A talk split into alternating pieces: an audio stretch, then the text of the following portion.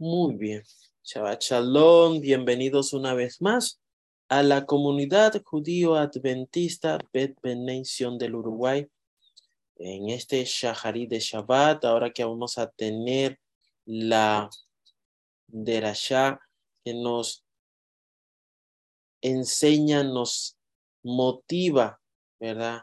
A tener o a sentir ese consuelo que Adonai nuestro Elohim ha preparado para su pueblo Israel.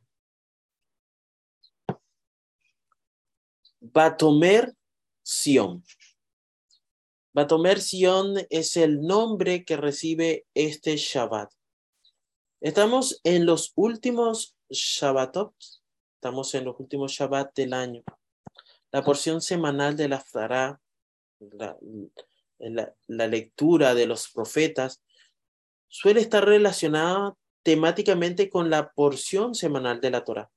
Sin embargo, como ya sabemos y estamos en ese momento después del ayuno de Tisha B'Av y durante las próximas eh, siete semanas, estos unos 49 días previas a Rosh Hashanah, es decir, el año nuevo, leeremos selecciones de consuelo que predicen la futura redención del pueblo judío y la era mesiánica que está por venir.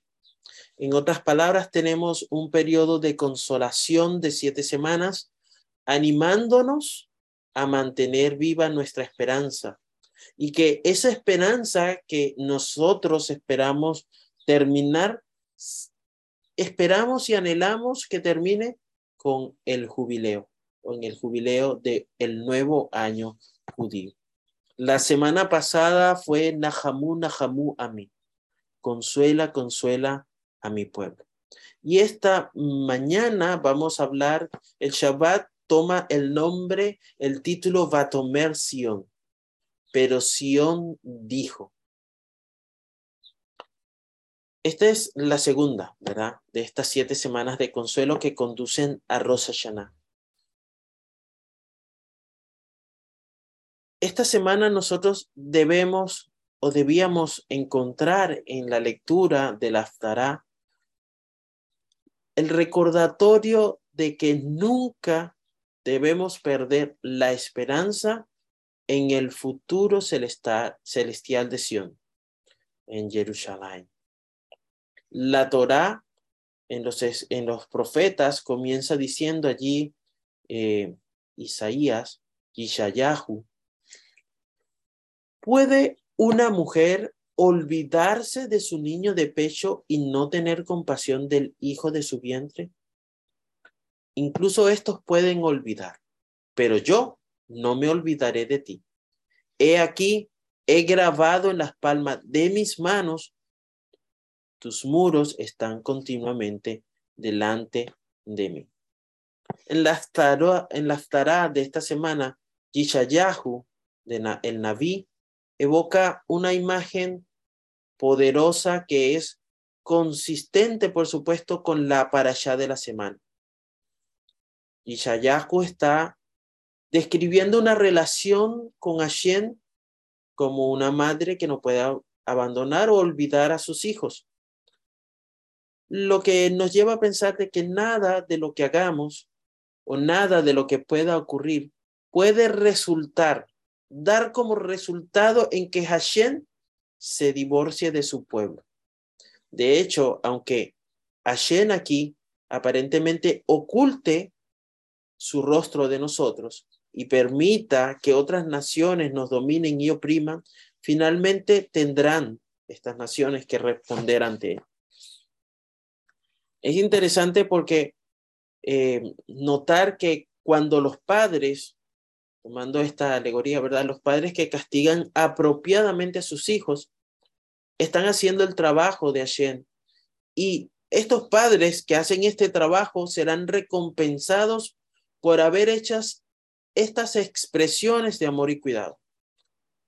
Sin embargo, estas naciones castigadoras eh, nunca han aceptado su posición y es extraño pensarlo así como la mano extendida de un Dios amoroso que castiga y castiga a su pueblo elegido. Por lo tanto, estas naciones que no creen, no piensan que son parte de la voluntad de Hashem, ¿verdad? Serán castigados en lugar de ser recompensados. Estas imágenes que se presentan en esta tará tienen la intención de que nos enfoquemos en el vínculo emocional eh, que existe entre nosotros y Hashem. ¿Sí? Al final de nuestro estudio, tendríamos que tener un reconocimiento de Hashem eh, en el sentido de cómo reconozco a Hashem. Lo reconozco como Dios soberano, el único, el que nunca nos ha abandonado y el que nunca lo hará. Y fíjense qué interesante conexión tenemos con la eh, eh, con la Bet Midrash, ¿verdad? Que leíamos este, anteriormente, ¿no? Esta fe, ¿no? Que nos hace sentir en, especialmente en los momentos donde estamos en las mayores pruebas y tragedias, hablando del crisol, ¿no? Que despierta, en vez de despertar en nosotros angustia, tristeza, dolor, este, abandono, despierta en nosotros más amor por Hashem, brinda más consuelo a nosotros, brinda más consuelo a su pueblo, porque cuando te ven a ti en dificultades y te ven que sales victorioso de ellas, no solamente te están viendo a ti, sino que están viendo a un hijo, a un miembro de este pueblo, a un miembro de esta nación. Están viendo a Eretz Israel. La Aftará va a concluir con Yishayahu diciendo que el Señor consolará la montaña de Sión, haciéndola como el jardín del Edén. ¿Sí? Con alegría, con felicidad dentro de ella, junto con acción de gracias y el sonido de una canción. Vamos a profundizar un poco más con la Aftarak que encontramos en el libro de Yishayahu. Si bien comenzábamos allí en el versículo 14, eh, eh, eh, vemos este consuelo que comenzó la semana pasada, ¿verdad? De vez en cuando Israel debe pensar. Así que se espera también que tú y yo podamos estar en ese en esa posición en algún momento de nuestra vida. En algún momento pudiéramos haber pensado que Adonai nos ha desamparado. Pudiéramos pensar que nuestro Señor se ha olvidado de nosotros. Y cada vez que nosotros sintamos esto en nuestros corazones, el Eterno vuelve a responder, vuelve a decir, ¿puede una mujer olvidarse de su niño de pecho o no tener compasión del hijo de su vientre? Incluso estos pueden olvidarte, pero yo no me voy a olvidar de ti. Ya dijimos que Hashem ama al pueblo de Israel con un amor eterno. No va a olvidar a su pueblo, porque Hashem ha escrito tu nombre, el mío, el de Abraham Javinu, el de Moshe, el de Josué y el de cada uno de los miembros de la nación de Israel en las palmas de sus manos. Tus muros están continuamente delante de mí, dice Hashem. Algunas personas al estudiar la Torah piensan que no hay conexión entre lo que está sucediendo hoy en Israel y las profecías.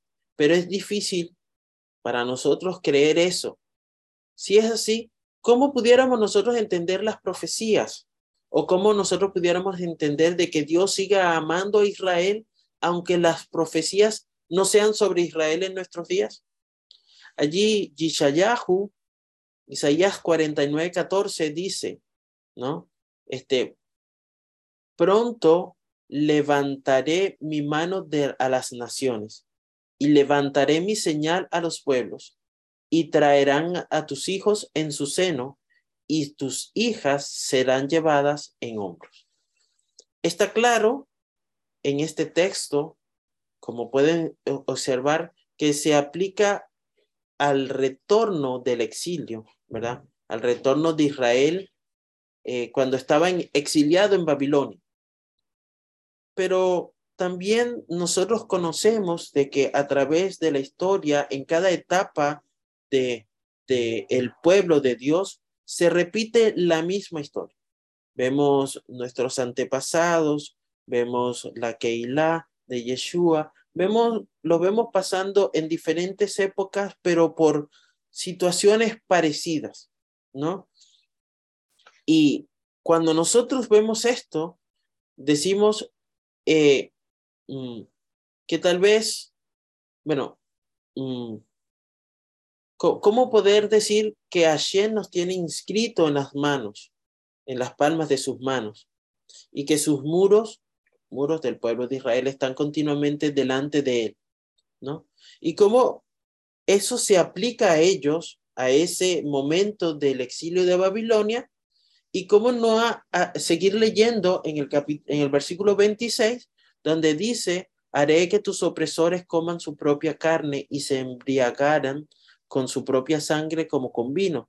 Entonces toda carne sabrá que yo soy el Señor tu Salvador y tu Redentor, el fuerte de Jacob.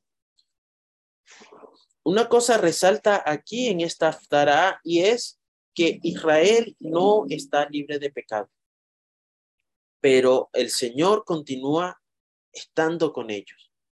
Sigue llamándolos a hacer teshuva. ¿Sí?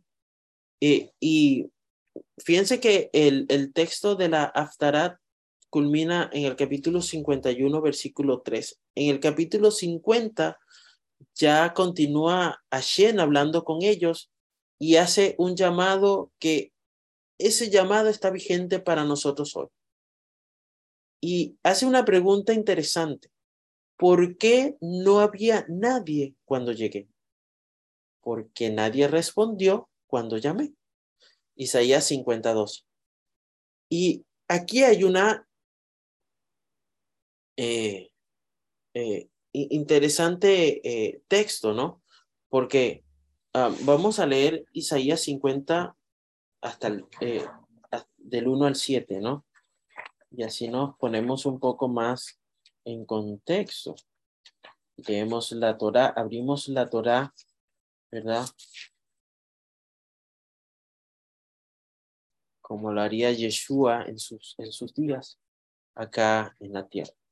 Así dijo el Señor, ¿dónde está la carta de divorcio de vuestra madre con la cual la rechacé? ¿O quiénes son mis acreedores a quienes os haya yo vendido?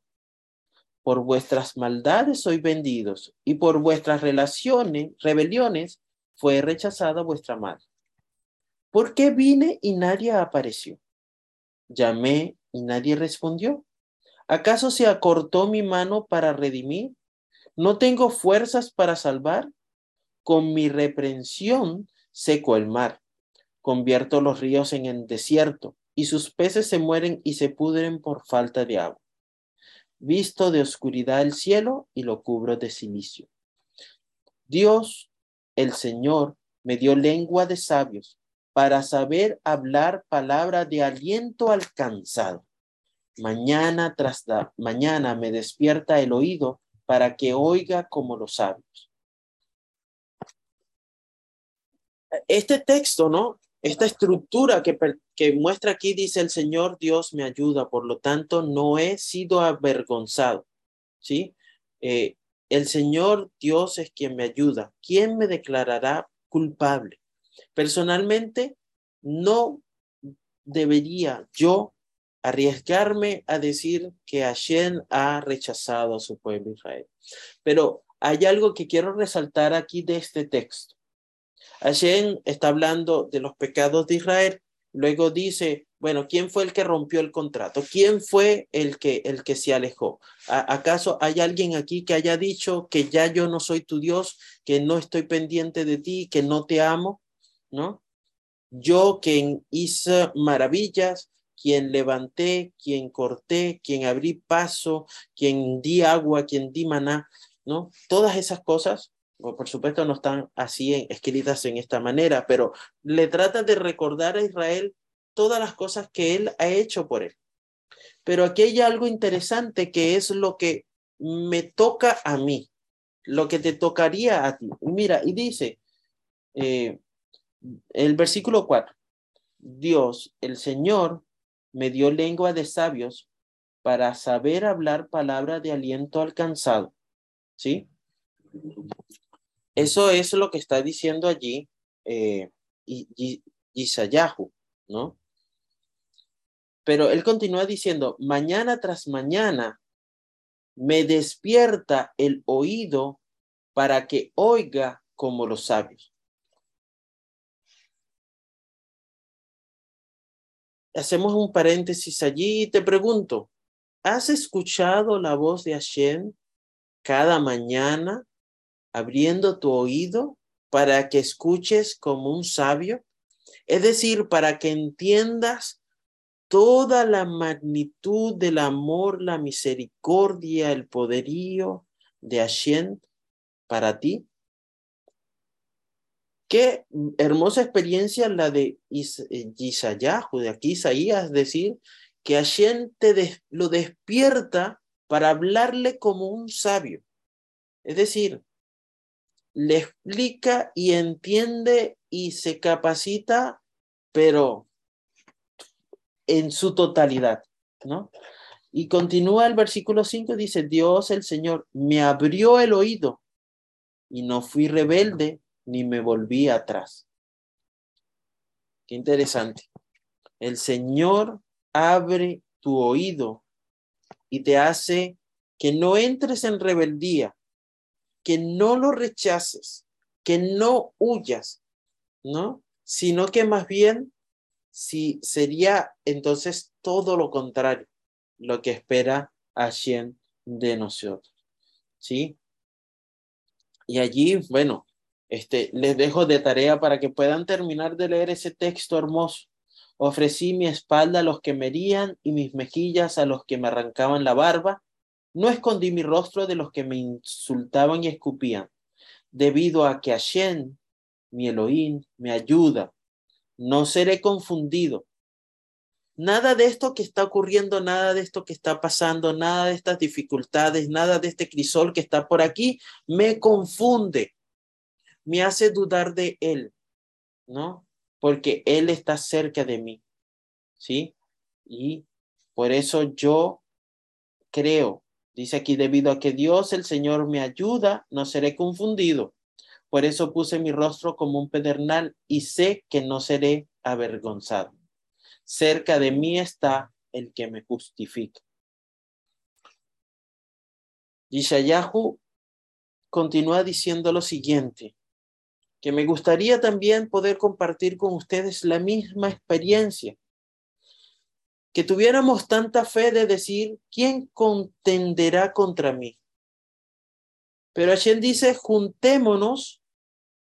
¿Quién es el adversario de mi causa? Acérquese a mí. ¿Quién eres tú para que puedas decir y hablar sobre estas cosas?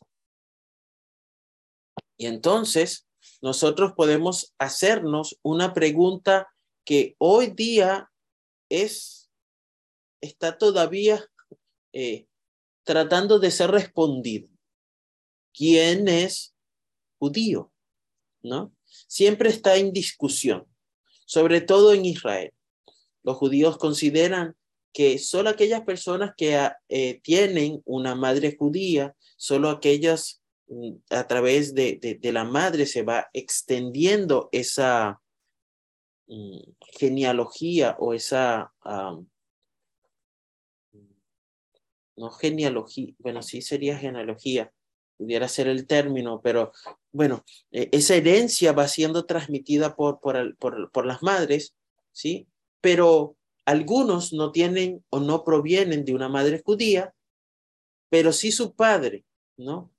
Y estas personas en Israel se consideran a sí mismos judíos.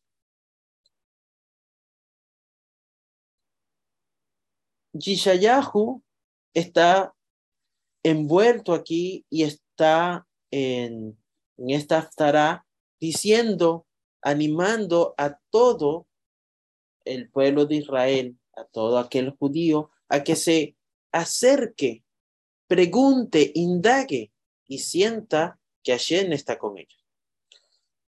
Cuando nosotros leemos la Brit Hadashah y vamos a ver al rabino Shaul dando su opinión sobre esta pregunta de quién es judío, ¿no? Este, nosotros tenemos la, podemos tener la seguridad y la confianza de aceptar lo que él dijo, porque nosotros creemos y aceptamos que los escritos apostólicos han sido inspirados por Hashem así como el Tanaj, ¿verdad? La Biblia hebrea. Vamos a ver, a leer un poco qué dice el rabino Shaul en Romanos, en la carta que le escribió a los romanos en el capítulo 2, versículos 28 y 29. Un hombre no es judío si lo es solo exteriormente, ni la circuncisión es meramente exterior y física, no. Un hombre es judío si lo es interiormente. Y la circuncisión es circuncisión del corazón, por el espíritu, no por el código escrito. La alabanza de tal hombre no proviene de los hombres, sino de Dios.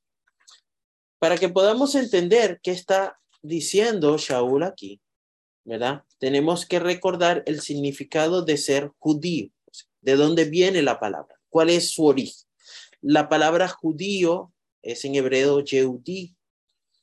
Se le daba o se le asociaba originalmente a un habitante de la tribu de Judá.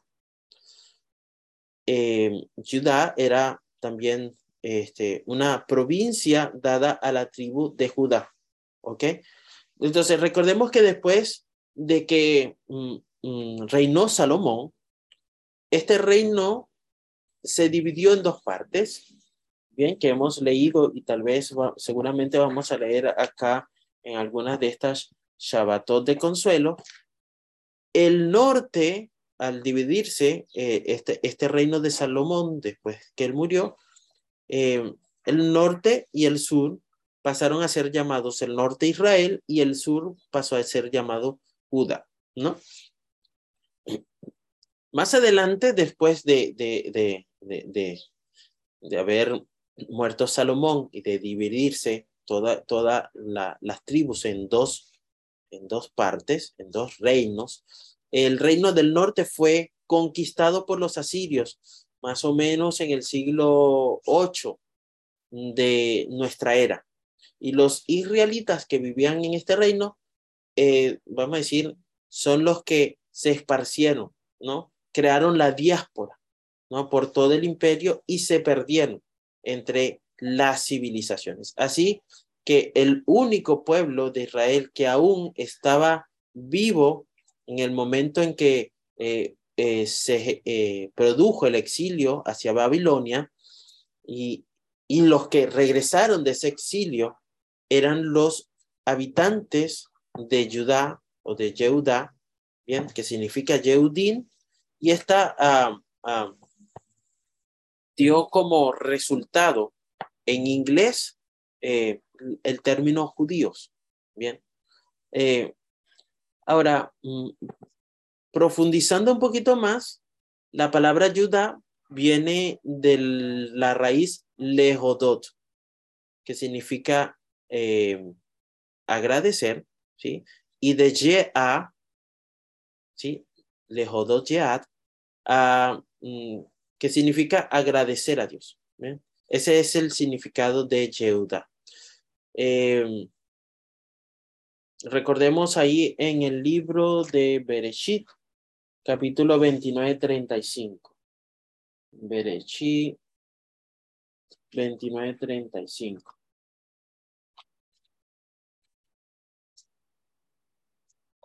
Y concibió otra vez y tuvo otro varón y dijo, esta vez alabaré al Señor. Y lo llamó Judá, alabanza. Alabó al Eterno. Ella explicó ese nombre, Judá, diciendo que alabó al Eterno. ¿sí? Eh, entonces, etimológicamente, un judío o un yehudi es el que da gracias a Dios, es el que alaba al Señor. Por eso, para Shaul, el judío es aquel que tiene la circuncisión del corazón. Y esta idea no es una idea nueva, no es algo que fue una interpretación o algo que apareció en la Brihadasha, sino que eh, la encontramos en la Torá eh, correspondiente a la, a la parashá de esta semana, que encontramos allí en el libro de Devarim, capítulo 10.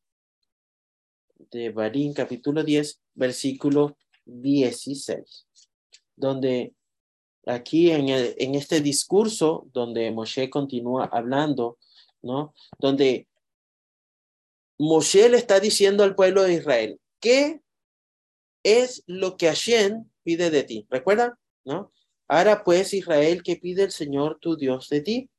Que reverencias al Señor tu Dios, que andes en todos sus caminos, que lo ames y sirvas de todo corazón y con toda tu alma. Y por ahí va, bien. Y cuando llegamos al versículo 16, dice, circuncidad pues vuestro corazón y no endurezcáis vuestra cerviz. ¿Sí? El Tanaj tiene que ver con el pueblo judío como pueblo de Dios. Sin embargo, aunque el pueblo judío era el pueblo de Dios, siempre ha existido la idea de un remanente entre el pueblo de Dios. Y, esto este, desde el tiempo de Abraham hasta ahora. ¿no? Lo que importa a Dios es que el miembro de que permanezca en este pueblo, tenga un compromiso personal con él. ¿sí? No es que soy hijo de y por ello soy, soy, pertenezco al pueblo de Dios. No, no, no es por haber nacido. Es porque Abraham tuvo dos hijos, Ismael e Isaac. Y el pueblo de Dios es descendiente de los de, de Isaac, ¿sí? No de Ismael. Pero Isaac tuvo dos hijos, Jacob y Esaú. Los descendientes de Jacob eran el pueblo de Dios, pero los descendientes de Esaú mm, no, no tienen parte. No, no, no, ¿verdad? Entonces, así ha sido ah, lo mismo durante toda la historia del pueblo de Israel. En el desierto, en el Bamidbar, muchos israelitas murieron a causa de su rebelión, ¿no? Y podemos leer desde el de eh, Josué, ¿verdad? Que vendría siendo el siguiente libro, bueno, en el orden que presenta la, la, Biblia, ¿verdad? Este, aunque no fue el orden escrito, ¿verdad? De Josué hasta Malaquía, veremos que no toda la persona que ha nacido judío estaba hecho un judío, sino que lo que podemos afirmar y asegurar es que en toda la historia ha habido un remanente.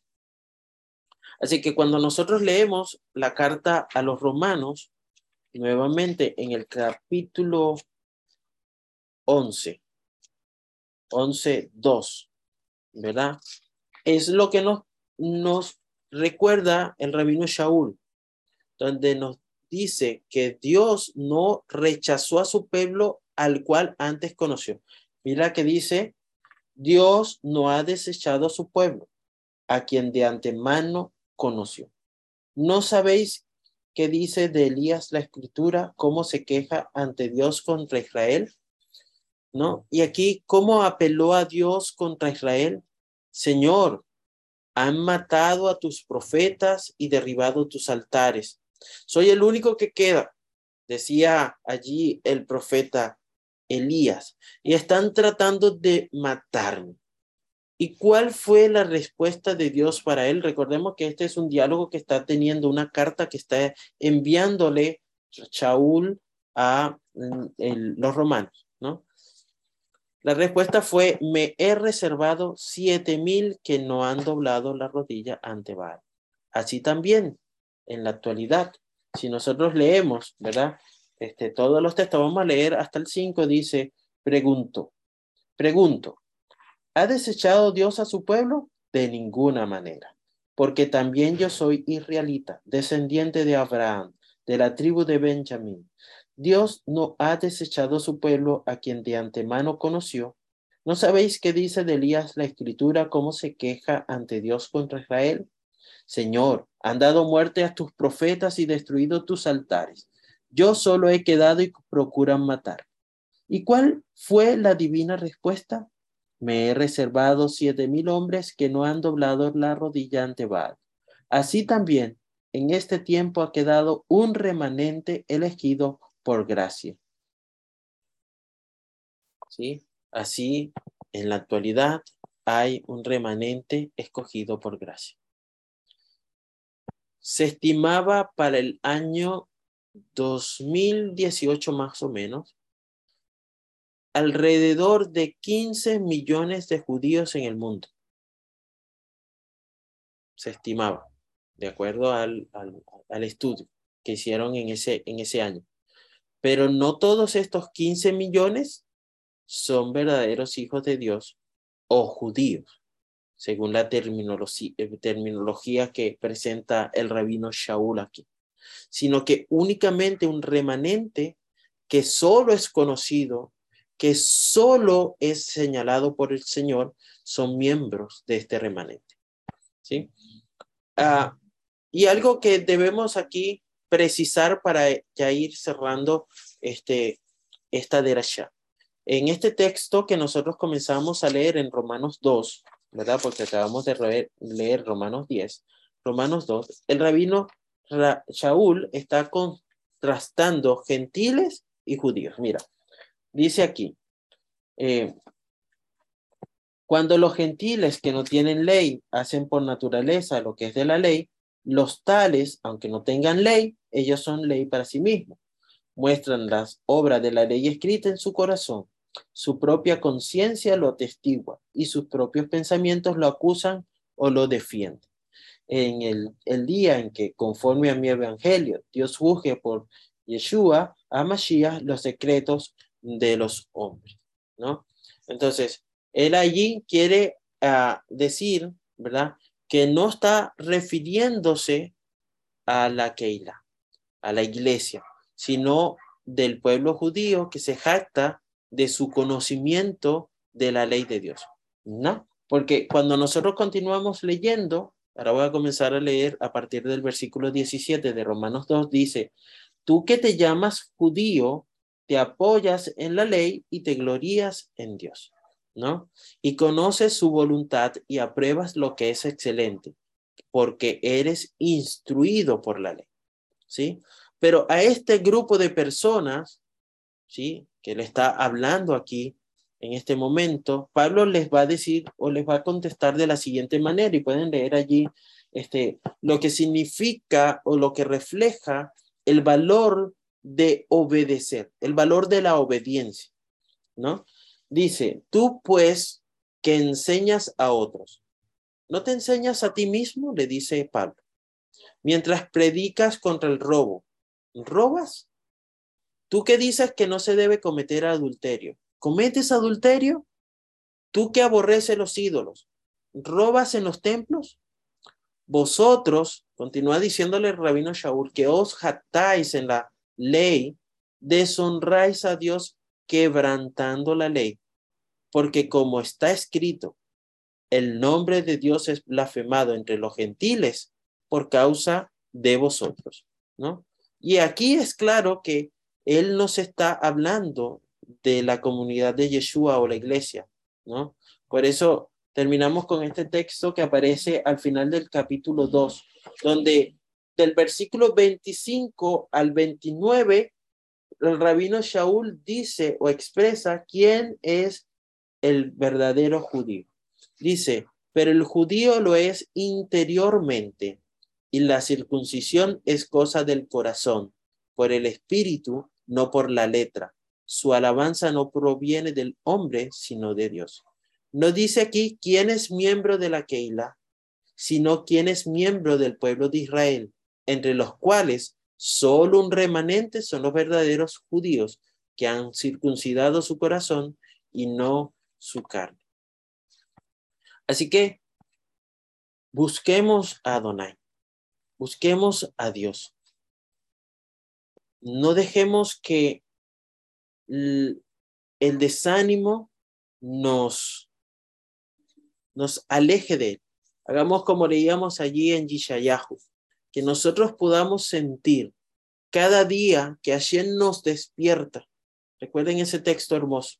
Y abre mi oído y le habla como a un sabio para hacerle entender y comprender todas las cosas, para darle fortaleza, para hacerlo tan valiente de decir, bueno, aquí estoy, ¿qué es lo que tú quieres hablar de mí? ¿Qué es lo que tú tienes contra mí? Porque nada de lo que digas podrá separarme del amor de Dios. Y Él es quien me dará la victoria sobre mis opresores. Que Hashem nos bendiga y nos guarde, nos consuele en este Shabbat. A ver, que recuerdo el nombre, Shabbat Batomer Sion, ¿verdad? Y que nos haga sentir especiales por pertenecer a ese pueblo, a ese remanente que pronto disfrutará, ¿verdad? Luego de pasado estos Shabbatot de consuelo, ¿verdad? En la nueva Jerusalén. Que Hashem te bendiga y te guarde, que tengas un Shabbat Shalom.